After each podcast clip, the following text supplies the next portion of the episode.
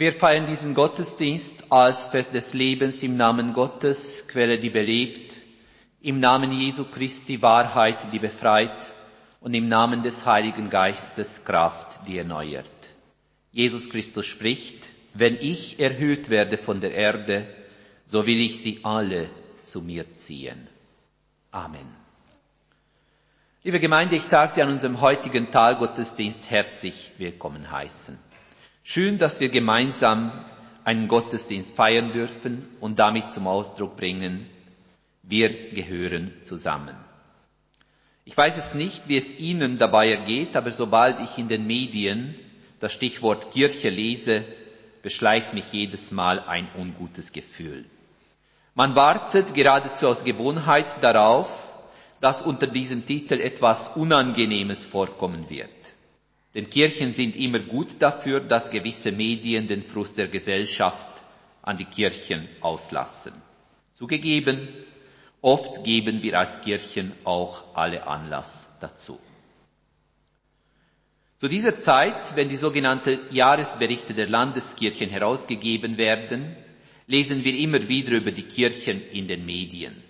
Und dabei wird immer wieder betont, wie die gesellschaftliche Relevanz der Kirchen und auch der Mitgliederzahl der Kirchen ständig zurückgeht. Die Devise, die Kirche wird armer, älter und kleiner, scheint ein gesellschaftliches Konsens zu sein.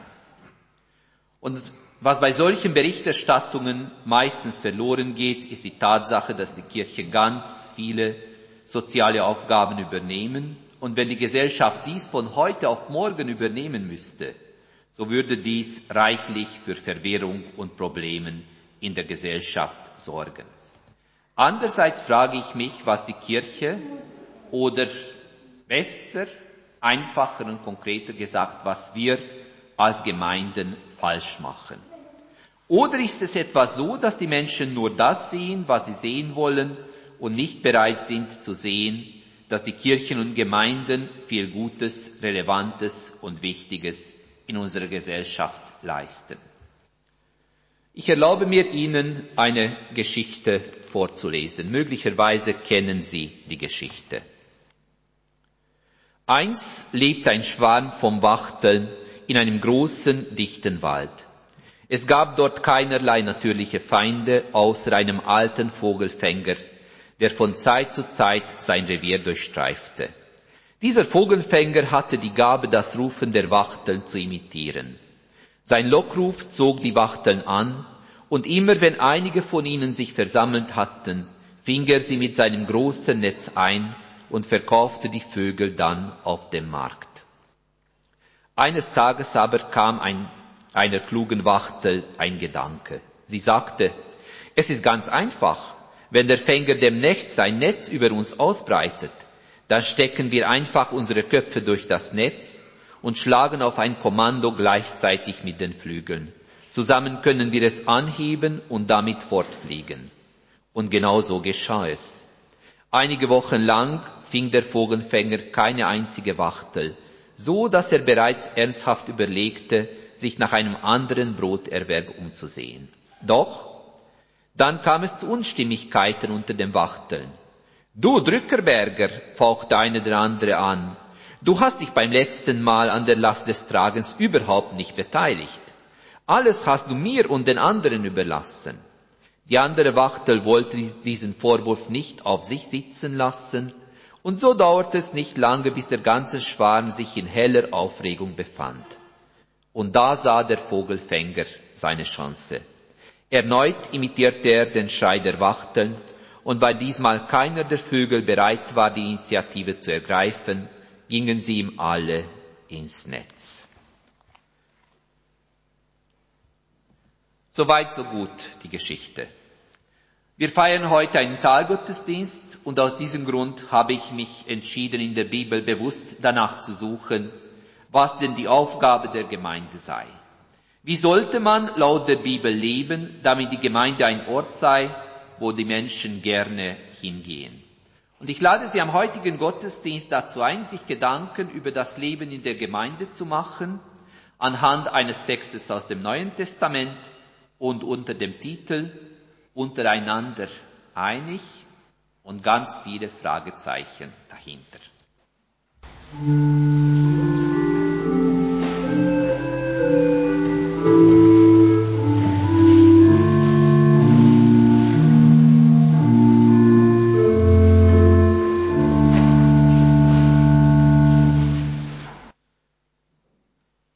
Liebe Gemeinde, am heutigen Sonntag hören wir die Schriftlesung aus der Apostelgeschichte. Aus dem vierten Kapitel hören wir die Verse 23 und 24 und dann die Verse 32 bis 35. Nach ihrer Freilassung gingen Petrus und Johannes zur versammelten Gemeinde. Sie berichteten, was die führenden Priester und die Ratsältesten zu ihnen gesagt hatten. Als sie das gehört hatten, wandten sie sich an Gott. Alle zusammen beteten sie, Herr, du hast den Himmel, die Erde und das Meer geschaffen mit allem, was drin ist. Die ganze Gemeinde war ein Herz und eine Seele. Keiner betrachtete etwas von seinem Besitz als sein persönliches Eigentum. Vielmehr gehörte alles, was sie hatten, ihnen allen gemeinsam. Mit großer Kraft traten die Apostel als Zeugen dafür auf, dass Jesus der Herr auferstanden war. Gottes Gnade war unter ihnen in reichem Maß spürbar. Von, keiner von ihnen musste Not leiden. Wer Grundstücke oder Häuser besaß, verkaufte diese und stellte den Erlös zur Verfügung. Er legte das Geld den Aposteln zu Füße, davon erhielt jeder Bedürftige so viel, wie er brauchte. Soweit das Wort des Herrn. Der Herr segne sein Wort an uns. Wir sammeln uns zum Gebet. Gott, Ursprung und Ziel der Welt, du lädst uns ein, das Leben zu feiern. Du zeigst uns die Schönheit deiner Gerechtigkeit und gibst uns einen Geschmack von deinem Frieden. Wir möchten uns hineinnehmen lassen in die Atmosphäre deiner Freundlichkeit aber wir stehen uns dabei oft selbst im Weg. Wir lassen uns die Zeit für dich rauben durch Nichtigkeiten. Wir können uns nicht lösen von den Zwängen, unter die uns andere setzen und manchmal wir selbst. Argwohn und Missgunst verderben uns leicht die Freude an deiner grenzenlosen Güte. Gott, bewahre uns davor, unser Leben zu vertun komm uns entgegen und erfrische uns mit deiner Barmherzigkeit. Amen.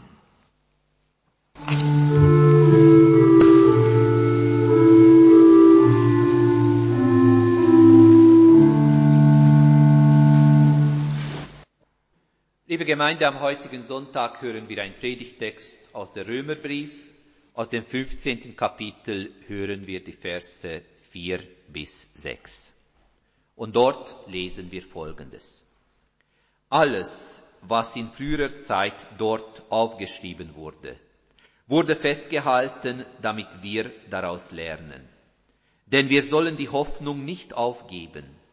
Dabei helfen uns die Ausdauer und die Ermutigung, die wir aus der Heiligen Schrift gewinnen können. Diese Ausdauer und diese Ermutigung kommt von Gott. Er gebe auch, dass ihr euch untereinander einig seid, so wie es Christus Jesus angemessen ist. Dann könnt ihr alle miteinander Gott den Vater unseres Herrn Jesus Christus wie aus einem Munde loben. Soweit das Wort des Herrn. Der Herr segne sein Wort an uns. Liebe Gemeinde, an diesem Sonntag zwischen Auffahrt und Pfingsten hören wir einen Predigtext aus dem Römerbrief, in dem wir an gewisse Verhaltensregeln in der christlichen Gemeinde erinnert werden. Muss es sein? fragt sich der Mensch, denn wir haben es langsam satt, dass uns allen immer wieder gesagt wird, was wir machen sollen oder was wir nicht mehr machen dürfen. Muss es sein, fragt sich der Mensch, der langsam der Maßregelungen müde wird. Kann es wenigstens in der Kirche und in Bezug auf Gott nicht anders sein? Ist Gott ein Gott der Freiheit, Warum muss man dann auf Regeln achten? Reicht es nicht, wenn wir uns alle auf die Liebe verlassen? Berechtigte Fragen sind dies und sie gehen uns alle an. Und ich lade Sie am heutigen Gottesdienst dazu ein, gerade anhand unseres Predigtextes diesen Fragen nachzugehen. Muss es denn wirklich sein, dass in der Gemeinde gewisse Regeln gelten? Nun, als Ausgangspunkt nehmen wir zuerst den wichtigsten Einwand eines Menschen, der sagt, dass man in Bezug auf Gott gar keine Regeln zu beachten hat. Denn Gott selbst ist die grenzenlose und unbedingte Liebe. Manche Menschen meinen damit, einen Freipass für alles zu haben, denn Gott in seiner Liebe wird uns alles, aber wirklich alles durchgehen lassen. Er wird uns alles verzeihen. Er wird alles irgendwie schon gut ausgehen lassen. Schließlich, so denken manche Menschen, ist es Gottes Job, dafür zu sorgen, dass alles in unserem Leben glatt läuft. Ich meine, so einfach ist es sicherlich nicht. Notlandungen des Heiligen Geistes kann es durchaus geben. Aber aus irgendeinem Grund sind wir Menschen mit Verstand ausgestattet. Den gilt es auch in Bezug auf Gott zu gebrauchen. Anders ausgedrückt, die Liebe Gottes löst das Problem der Freiheit für uns nicht.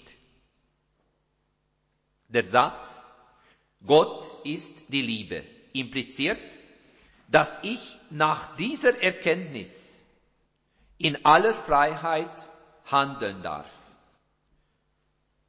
Dabei ist es nicht zu vergessen, dass meine Freiheit nur bis zu dem Punkt reicht, an dem sie die Freiheit anderer Menschen, ihre Integrität, Menschlichkeit und die Entfaltung ihrer Persönlichkeit nicht gefährdet oder sie nicht fahrlässig untergräbt. So sehr bekannt diese Grundsätze auch sein mögen, es ist nicht immer leicht, nach ihnen zu handeln. Und aus diesem Grund weist unser Predigtext darauf hin, dass man einen sicheren Orientierungspunkt hat, nach dem sich der Mensch zu richten hat. Es geht darum, dass die christliche Gemeinde nicht in einem luftleeren Raum steht. Es gibt eine Vergangenheit dieser Gemeinde. Und es gibt in der Vergangenheit so manches, was der Mensch zu beachten hätte. Alles was aufgeschrieben wurde, Mann der Verfasser des Briefes, ist dafür aufgeschrieben worden, dass wir daraus lernen. Dass wir daraus lernen. Nun, das mit dem Lernen ist so eine Sache. Heutzutage heißt es, dass ein Mensch im Berufsleben ein Leben lang lernen muss. Auch unser Alltag fordert uns heraus, immer wieder neue Sachen zu lernen. Ob wir dabei gerne lernen oder nicht, wird gar nicht gefragt. Wirst du im Leben mitkommen, so musst du dir gewisse Eigenschaften, Fähigkeiten etc. etc. aneignen. Wenn du erfolgreich sein willst, musst du lernen, ist die Devise unseres Alltags geworden. Ist in unserem Bibeltext solch ein Lernen gemeint? Muss ich mich als Christin oder Christ ständig weiterbilden im Christentum? Im Sinne, wie Lernen in unserer Gesellschaft gebraucht wird, stimmt dies sicherlich nicht. Das Lernen, um das es hier in unserem Predigtext geht, ist eine andere Art von Lernen. Um dies zu verstehen, müssen wir uns an die Tradition der jüdischen Gemeinde erinnern. Dort wurden und werden immer noch Geschichten erzählt mit dem klaren Ziel, die Menschen zu einer bestimmten Lebenshaltung zu animieren. Geschichten sind aber in aller Traditionen wichtig, denn sie weisen über sich hinaus und zeigen eine Möglichkeit vom Handeln und Denken auf. Und Geschichten zwingen uns zu nichts. Sie bieten aber eine Möglichkeit, Sachen anders zu betrachten. Für die christliche Gemeinde sind die Geschichten ihres Herrn genau solche Hinweise. Nimmt man sie ernst, lernt man im existenziellen Sinne etwas dazu. Aber man wird nicht auf dieses Wissen hin geprüft. Man darf aber merken, wie dieses Wissen unsere Lebenshaltung beeinflusst. Das Lernen, um das in unserem Predigtext geht, ist mit keinerlei schulischen oder beruflichen Lernen zu vergleichen. Das Lernen zielt hin auf unsere Lebenshaltung und bestimmt sie nachhaltig. Die Lebensgeschichte von Jesus von Nazareth und die vielen Geschichten aus der Bibel dienen der christlichen Gemeinde als Orientierungshilfe. Und dies dürfen wir auch heute noch dankbar annehmen. Diese Orientierungshilfe hat aber eine entscheidende Konsequenz in unserem Leben.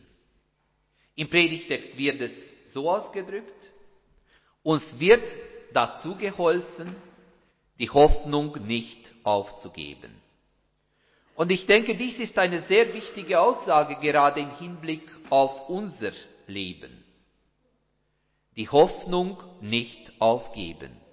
Mit Ausdauer und Mut daran arbeiten, dass Gottes Versprechen auch im eigenen Leben Wirklichkeit wird. Das erfordert eine ganze Menge von uns. Und doch, dies ist die einzige uns gegebene Möglichkeit, unserem Leben eine andere Tiefe zu geben. Oder besser gesagt, unserem Leben eine andere Tiefe geben zu lassen. Wir müssen uns mit dieser Hoffnung beschenken lassen, damit wir mit Gottes Hilfe etwas in unserer kleinen Lebenswelt verändern in unserer kleinen Lebenswelt. Unser Predigtext stellt klar, die Ausdauer und die Ermutigung kommen von Gott. Unsere Sache ist, die Hoffnung nicht aufzugeben, damit diese auch uns geschenkt wird. Doch was ist die Folge einer solchen Lebenshaltung in der Gemeinde und im Leben des Einzelnen? Unser Predigtext redet Klartext. Wir werden untereinander einig. Ein schöner Satz und doch ist dies eine der größten Herausforderungen im Leben. Meistens läuft es nämlich so, dass Menschen schon bereit sind, miteinander einig zu sein, aber unter dem Motto, wenn die anderen meine Meinung akzeptieren, so können wir uns einig sein. Dabei kommt mir eines der Lieder von Manny Matter in den Sinn. Für die meisten von Ihnen dürfte Manny Matter ein Begriff sein. Das Lied heißt Ihr Isebahn. Keine Sorge, ich werde das nicht vorsingen. Aber Manny Matter singt darüber, dass sich Menschen im Zug treffen und sich darüber unterhalten, wie man am besten Zug fährt und wie man am besten im Zug sitzt. Ist es der Fahrtrichtung oder muss man gegen die Fahrtrichtung sitzen? Keiner will nachlassen und sie prügeln sich dabei. Und der Schaffner macht dabei seine Aufgabe. Er sagt die nächste Station an. Wenn Sie das Lied haben, es lohnt sich, das nochmal anzuhören. Jedenfalls, oft denke ich, dass es uns Menschen ähnlich geht. Nicht nur allgemein in der Gesellschaft, sondern auch in der christlichen Kirche. Oft habe ich den Eindruck, dass das Wesentliche verloren geht, nämlich dass wir ein Ziel haben, weil dabei über unwesentliche Sachen gestritten wird, mitunter mit ganz scharfem Geschütz. Was dabei als Kollateralschaden in Kauf genommen wird, ist, dass sich Menschen verletzt und ausgegrenzt fühlen. Ist es richtig so? Denn letztendlich geht es doch darum, dass die Gemeinde ein Ort sein sollte, wo anders gelebt und anders gehandelt wird. Was bedeutet denn untereinander einig sein im Sinne des Predigtextes? Untereinander einig sein im Sinne der Bibel bedeutet, dass man einander aufmerksam zuhört, dass man die Meinung der anderen respektiert und gemeinsam unterwegs ist. Man kann dies vielleicht am besten mit dem Chorsingen vergleichen. Nehmen wir die einzelnen Stimmen allein, so sind sie merkwürdig bis fremd. Kommen sie aber mit anderen Stimmen zusammen, so kann daraus ein kleines musikalisches Wunder hervorkommen. Harmonie meint also im Sinne der Musik nicht, dass alle das Gleiche singen müssen, sehr wohl aber, dass alle das Gesamte im Auge behalten. Und ich denke, dies ist gerade in der Schweiz möglicherweise leichter zu verstehen als sonst wo in der Welt. Die Schweiz verfügt über ein einzigartiges politisches System, welches auf vernünftige Kompromisse aufgebaut ist. Der Bundesstaat lebt davon, dass alle Kantone Kompromisse schließen, damit das Ganze funktioniert.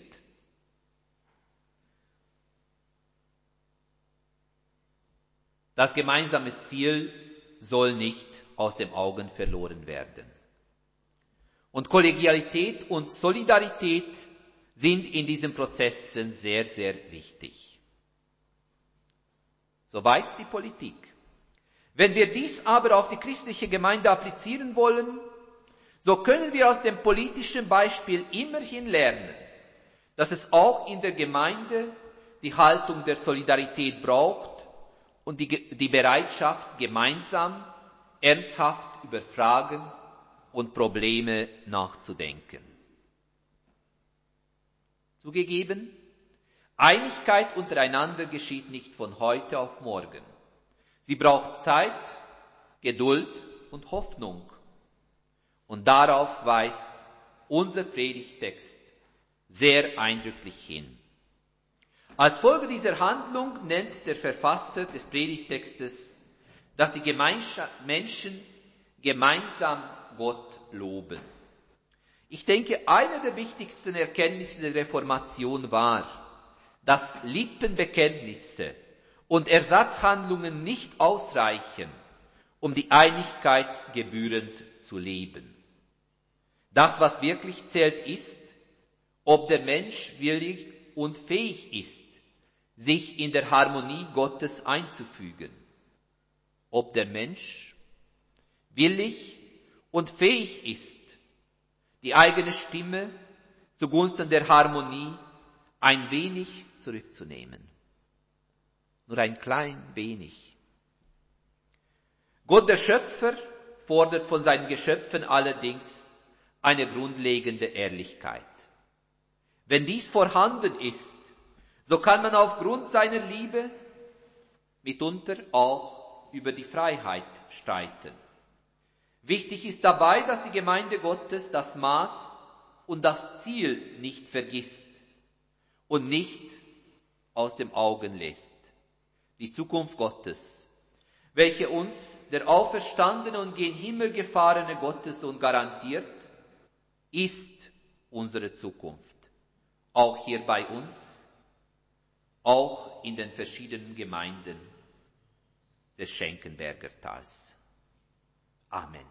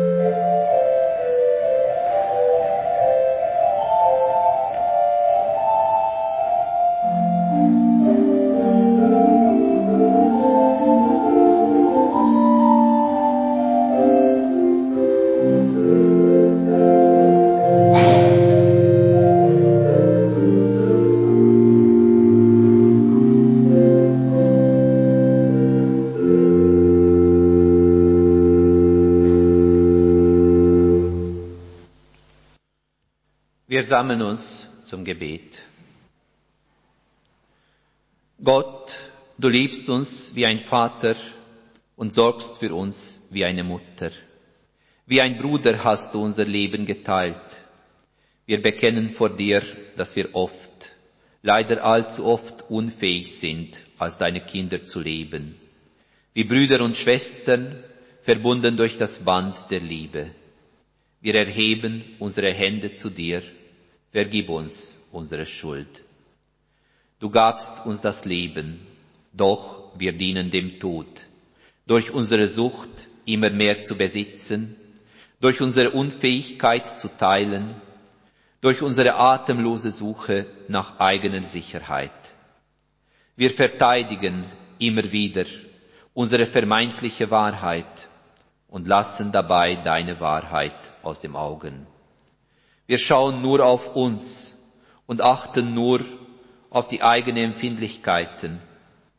Dabei vergessen wir leider allzu oft unsere Mitmenschen. Wir erheben unsere Hände zu dir, vergib uns unsere Schuld. Wenn unsere Jagd nach dem Leben, nach der eigenen Gerechtigkeit und Wahrheit unser Leben zerstört, halte uns auf, Gott. Hilf uns Ruhe zu finden, dass unsere Seele still wird wie ein Kind bei seiner Mutter.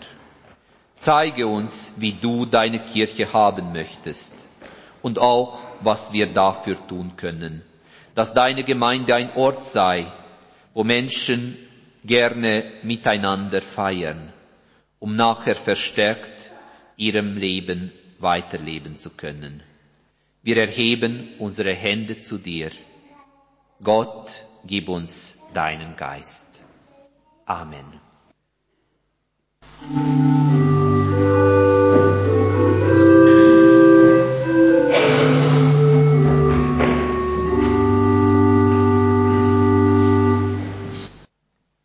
Ich lade Sie dazu ein, mit den Worten zu beten, die uns unser Herr Jesus gelehrt hat. Und sofern Sie können und mögen, darf ich Sie bitten, dafür aufzustehen. Unser Vater im Himmel, geheiligt werde dein Name, dein Reich komme, dein Wille geschehe wie im Himmel so auf Erden. Unser tägliches Brot gib uns heute und vergib uns unsere Schuld, wie auch wir vergeben unseren Schuldigern. Und führe uns nicht in Versuchung, sondern erlöse uns von dem Bösen. Denn dein ist das Reich und die Kraft und die Ehrlichkeit in Ewigkeit. Amen.